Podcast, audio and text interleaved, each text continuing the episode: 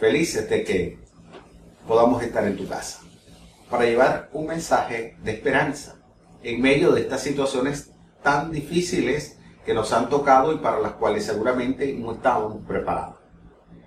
Este nos ha permitido comenzar a hacernos preguntas, a pensar, a mover mucho la mente. Y han surgido preguntas que no son nuevas, pero que sí son pertinentes. He llamado ese tipo de preguntas milenarias. Una pregunta pudiera ser, ¿por qué si Dios es un Dios de misericordia y de bondad, permite el mal? ¿Por qué a los buenos muchas veces le va mal? ¿Por qué a los malos muchas veces le da, les va bien? Estas son preguntas que han pasado por tu mente, por la mía lo han pasado. Y en la quietud de la sala de mi casa y en la quietud de tu hogar en este momento, quisiera que reflexionáramos sobre esas preguntas y tomáramos como un referente el libro de Job. Para muchos es el primer libro que fue escrito en la Biblia, aun cuando no aparezca en el primer lugar. El libro de Job nos habla de una experiencia hermosísima, ya que Job era un hombre próspero en lo material, tenía una hermosa familia y llevaba una vida normal y rutinaria como muchos de nosotros. En un momento, Satanás se presenta ante la presencia de Dios y va a acusar falsamente a Job. Le va a decir a Dios que la razón por la cual Job confía plenamente en Dios es porque Dios le está dando todo. Que si él dejaba de darle lo que estaba recibiendo el patriarca, entonces Job abandonaría esa confianza a Dios. Lo interesante del caso es que nosotros conocemos la historia y sabemos que las tribulaciones por las cuales está pasando Job no las había ya aprobado el Señor. El Señor había aceptado que Satanás pudiera molestar, perturbar, pudiera tentar a Job. Pero Job, que es uno de los protagonistas, no estaba al tanto de esa situación. Eso hace que podamos resaltar aún más la fe y la confianza de Job. En esta historia hay cuatro personajes. Job, Satanás, los amigos de Job y Dios. Y pienso que en toda prueba, como la de Job, en esa prueba que tú estás librando, que tú estás guerreando, batallando en este momento. Esos son los cuatro personajes en tu vida. Tu situación, tú eres un actor, tú estás padeciendo, guerreando la prueba. Tienes a Satanás que también está actuando en medio de esa prueba. Están los amigos tuyos con sus mensajes, sus opiniones, y también es conversar hoy. Quisiera entonces que pudiéramos hablar de las cuatro protagonistas que hay en la prueba. El primero de ellos es el creyente. El creyente siempre que esté en la tierra va a ser probado, va a pasar por aflicciones, va a pasar por dificultades, va a pasar por conflictos, va a tener que experimentar situaciones grandes. Sin embargo, Dios tenía a Job en una alta estima. Tanto es así que en el capítulo 1, versículo 8 que ya leímos, dice la palabra de Dios que no hay, dijo Dios, no hay en la tierra nadie como Él. Es un hombre recto e intachable que me honra y vive apartado del mal. A Job Dios le dio una carta de buena conducta. Le dijo, es intachable. Y es interesante saber que quien emite la carta de buena conducta es aquel que tiene la capacidad de escudriñar el corazón, de medir las intenciones del ser humano, de la persona. Y aún así, Dios que conoce lo más profundo del corazón del creyente, puede decir de Job que era de una conducta intachable. Pero Job tenía unas perspectivas realmente muy interesantes. El concepto que tenía Job de Dios es el concepto que muchos de nosotros aún no hemos podido alcanzar. Job no contiende jamás con Dios. Job no trata de ver cómo puede lograr determinados alcances o, o cómo puede él salir de esa situación con el apoyo de otras personas. La Biblia dice que cuando Job no podía entender qué era lo que estaba pasando, él no llevó su queja. Él no llevó su queja a su familia. Él llevó su queja a la presencia de Dios.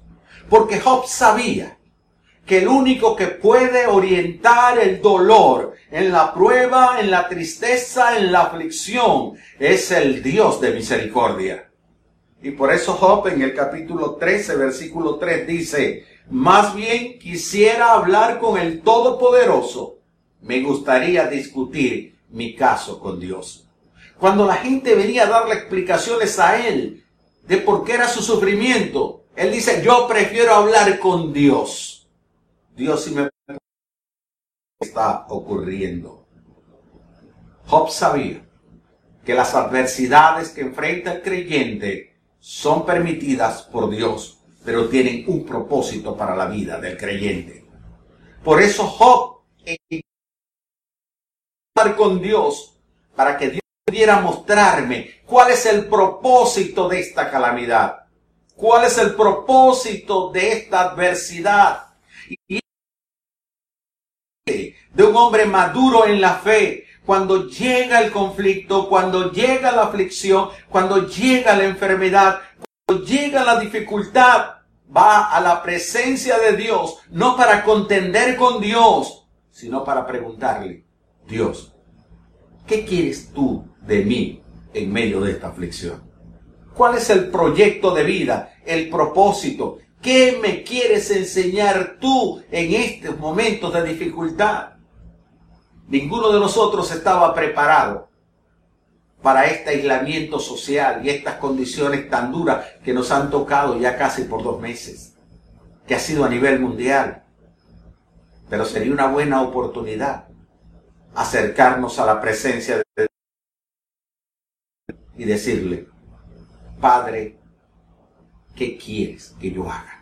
¿Qué me quieres enseñar? ¿Qué esperas de mí en medio de esta calamidad que está afectando a 7 mil millones de personas en el mundo. Esa sería una actitud de una brillante. Job sabía con toda claridad que las bendiciones vienen de Dios. Pero Job también sabía que las cosas que no nos agradan, Dios las permite porque tiene un propósito de bienestar para nuestra vida. El segundo de los en medio de la prueba de Job y en medio de tus pruebas es Satanás.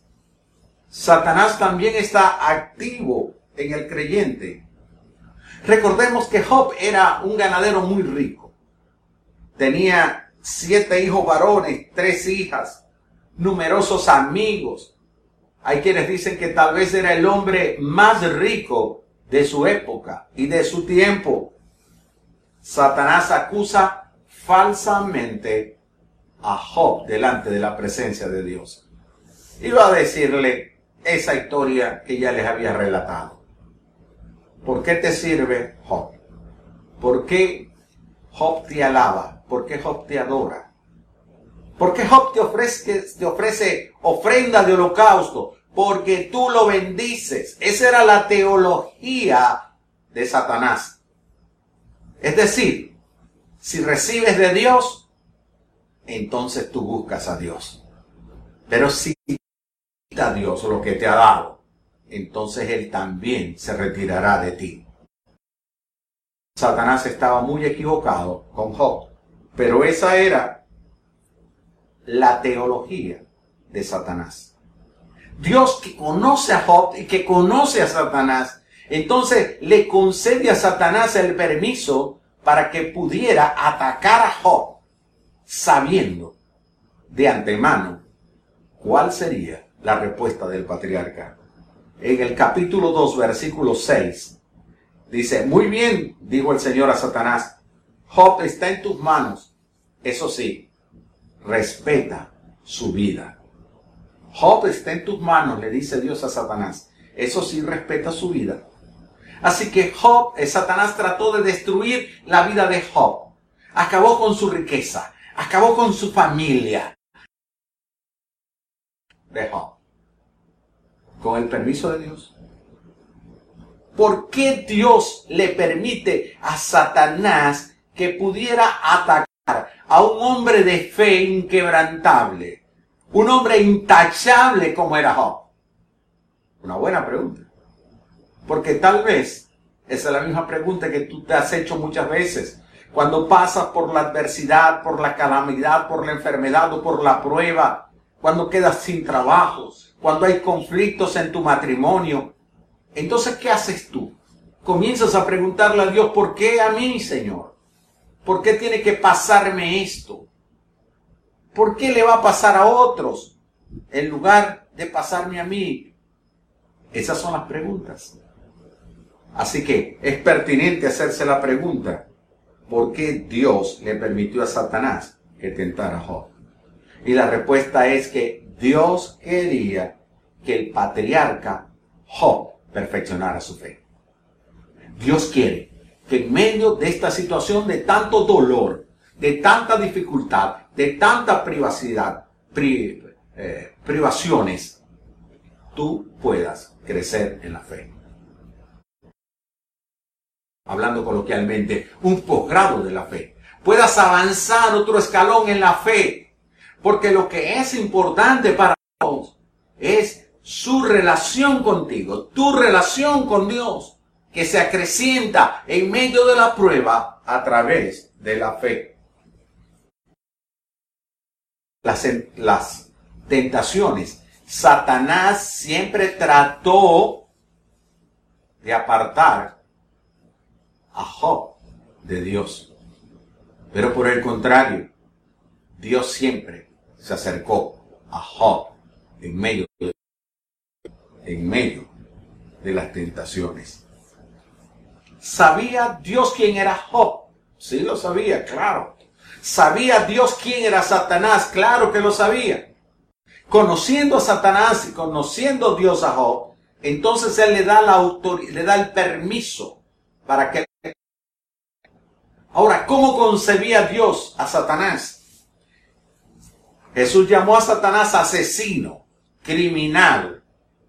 En el Evangelio según San Juan, en el capítulo 8, el versículo 44, dice, desde el principio este ha sido un asesino y no se mantiene en la verdad, porque no hay verdad en él. Satanás, el adversario, el enemigo, el diablo, es un asesino que no habla verdad muchos de los pensamientos que hay en tu mente, muchos de los consejos que te han dado tus amigos provienen de Satanás. Él es un asesino, él quiere arruinar tu vida, destruir tu vida, acabar tu vida. Él es un mentiroso. Pero qué cosa tan hermosa, ¿verdad?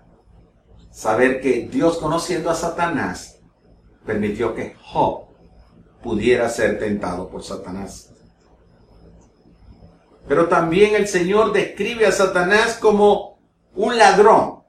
Un ladrón que tiene como propósito robar, matar, destruir. Y en Juan 10 dice el ese es Satanás. Pero mi propósito es darles una vida plena y abundante. Ciertamente, Satanás quiso destruir la vida de Job. La relación de Job con Dios. Pero ahí está Dios, al lado de su hijo de su hijo Job, del patriarca. Y está a su lado para fortalecerle en el tiempo de la prueba. Satanás queriendo separar a Job de Dios y Dios acercándose a Job. Job pudo demostrar la certeza de lo que había dicho el Señor Jesucristo, aún antes de verlo, porque él no pudo conocer a Jesús, pero pudo demostrar esa certeza, esa certeza de que Satanás viene a destruir, matar, engañar, para dar vida y vida en abundancia. Porque en el capítulo 1, el versículo 22 se dice, a pesar de todo, Job no pecó, porque no culpó a Dios. Job no pecó en medio de toda la tribulación y no culpó a Dios. No permitas que el pecado de culpar a Dios arruine tu vida. El pecado de desenfocar tu relación con Dios en medio de esta prueba te separe de Dios. Las pruebas, acusaciones de Satanás al creyente se suman a que tiene que lidiar, óigalo bien, con las opiniones de los amigos. Es decir, cuando pasamos por un momento de aflicción tan grande, ya eso es fuerte peor es que tenemos que venir ahora a lidiar con los consejos, con los análisis de nuestros amigos. Los amigos del creyente y son los terceros que tienen que ver en toda prueba. Nuestro entorno social, los que están a nuestro lado. Gran parte de la historia de Job la ocupa los diálogos, las conversaciones que tiene Job con los amigos que van a visitarlo desde el capítulo 4 hasta el capítulo 23, el libro de Job está transfiriendo, relatando todo lo que eran las situaciones que ellos estaban viviendo, el diálogo que había. Los tres amigos de Job enseñaron o trataron de transmitir con unas palabras diferentes cada uno. Palabras más, palabras menos tenían la misma respuesta. Ellos decían, todo sufrimiento viene del pecado. Todo sufrimiento es consecuencia del pecado. Y este es un concepto teológico que hoy todavía está vigente. Muchos piensan que Dios ha tenido que enviar esta pandemia para lograr sacar el pecado de la humanidad, para llamar la atención. Como que si Dios tuviera que utilizar una correa y castigar al mundo para que el mundo lo buscara a él. Y recuerdo aquel poema hermoso de autor anónimo que dice, no me mueve mi Dios para quererte, el cielo que me tienes prometido, tampoco el infierno tan temido. Dios no necesita castigar a nadie para llamar la atención. El concepto, el amigo de Job, que Dios lo estaba castigando por el pecado para que él se pudiera arrepentir y buscar de Dios. ¿Con qué frecuencia nuestros amigos nos culpan a nosotros de nuestras desgracias? Nos dicen es que tú no hiciste esto. ¿Quién te manda a salir? Es que tú sabes que tú no puedes ir para este lugar.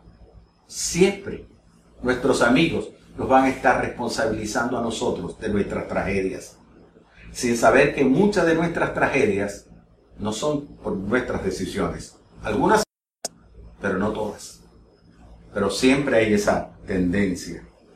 Sofar, uno de los tres amigos, fue el más enfático al afirmar en el capítulo 11, versículo 14, si estás cargado de pecado, aléjalo de ti.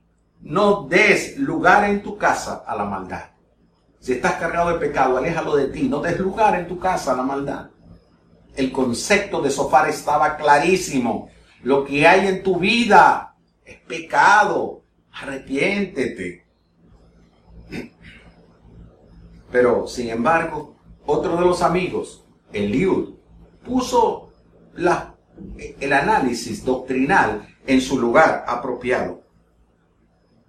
Eliud dijo, con frecuencia el sufrimiento es un medio para purificar al justo. Con frecuencia el sufrimiento es un medio para purificar al justo. Es que a través del sufrimiento nosotros somos como el oro, somos purificados. Y en medio de toda la situación, el análisis, esto es parte de la respuesta de por qué los buenos sufren. Porque podemos ser purificados, podemos ser limpiados, podemos acercarnos al trono de la gracia, podemos llegar a la presencia de Dios.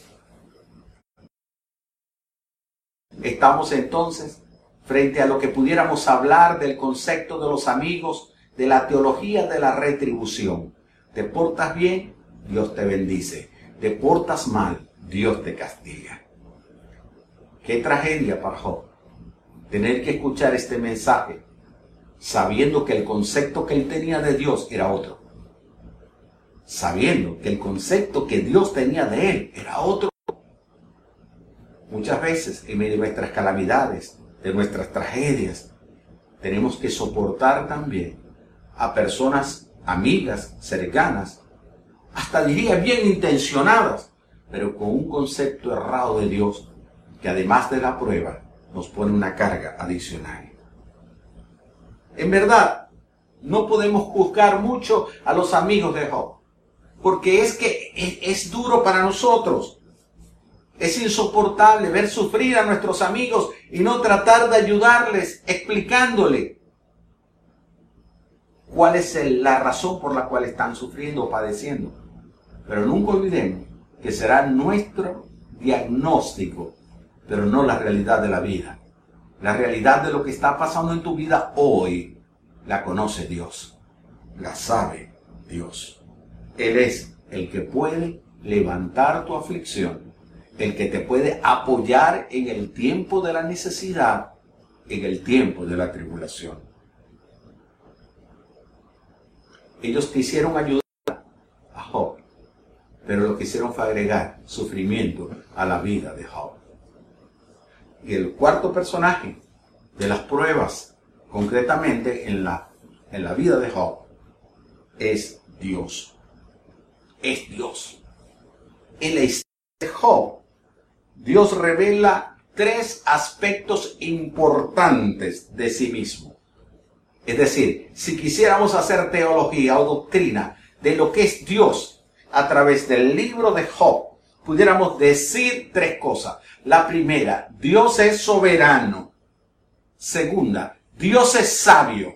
La tercera, Dios es amor. Porque las tres cosas las pudo ver Job en medio de su aflicción. Él pudo ver la soberanía de Dios. Él pudo ver la sabiduría de Dios para explicarle su tragedia, pero pudo ver el amor de Dios para sostenerle en medio de la situación. En los capítulos finales del libro de Job. Dios se acerca a Job y habla con Job tal, como el patriarca quería, que fuera el mismo Dios que le explicara cuál era su calamidad. Y Dios comienza a hablarle de la creación. Comienza a hablarle de algunos animales de la creación que con toda su fortaleza no podían demandarle a Dios nada. cuando Dios le muestra con su sabiduría a Job que Él es soberano y puede hacer con la creación lo que quiera, incluyendo al ser humano. Es decir, Dios puede hacer con tu vida lo que Él quiera porque Él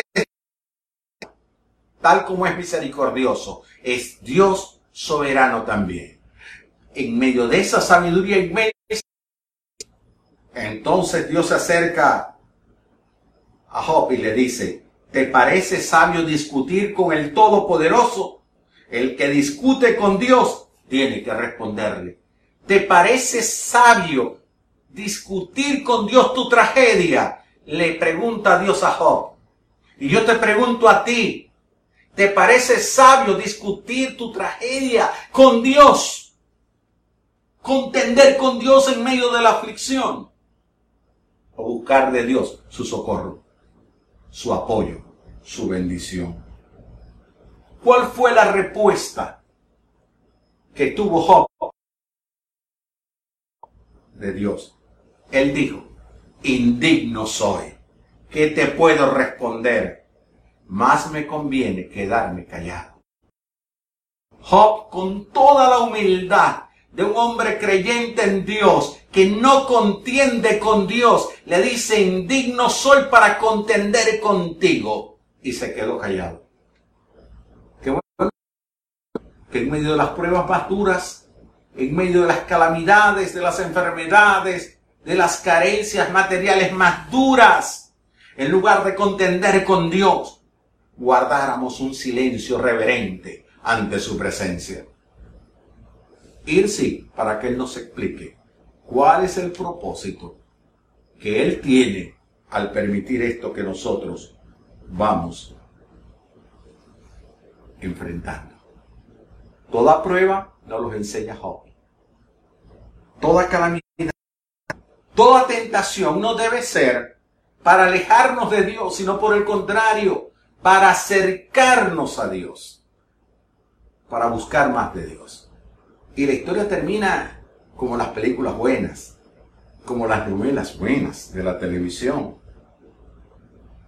Dios busca a Elifaz de Temás, de Temán, uno de los amigos que había ido a acusar falsamente a Job, a decirle a Job que tenía que arrepentirse. Y en el capítulo 42, versículo 7, le dice Dios, estoy muy enojado contigo y con tus amigos, porque a diferencia de Job, ustedes tienen un concepto erróneo de mí.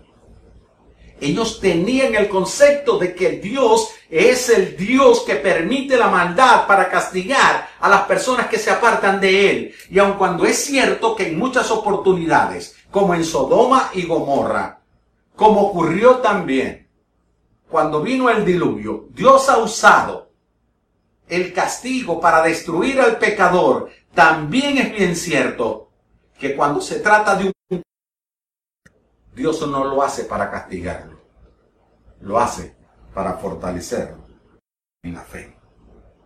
Apresurarse a hacer un juicio de lo que el hombre está haciendo sería demasiado grave para las personas que se atreven a hacer ese juicio. El pasaje dice que el Señor reivindicó el testimonio del afligido Job, que Job fue delante de la presencia de Dios a clamar e interceder por y que Dios escuchó su canción, su canto, su súplica, su oración. Y dice el versículo 10, y con esto termino del capítulo 42, cuando Job oró por sus amigos, el Señor le restauró su bienestar. Es más, el Señor le dio el doble de lo que antes tenía. Job superó la aflicción, la calamidad y la tragedia confiando en Dios y Dios le bendijo dándole el doble de lo que él tenía.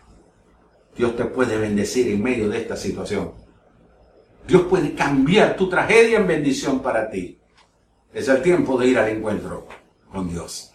Hoy es un gran día para acercarnos a la presencia de Dios y pedir a Él que por su amor y por su misericordia nosotros podamos recibir, la bendición que tiene preparada para nosotros.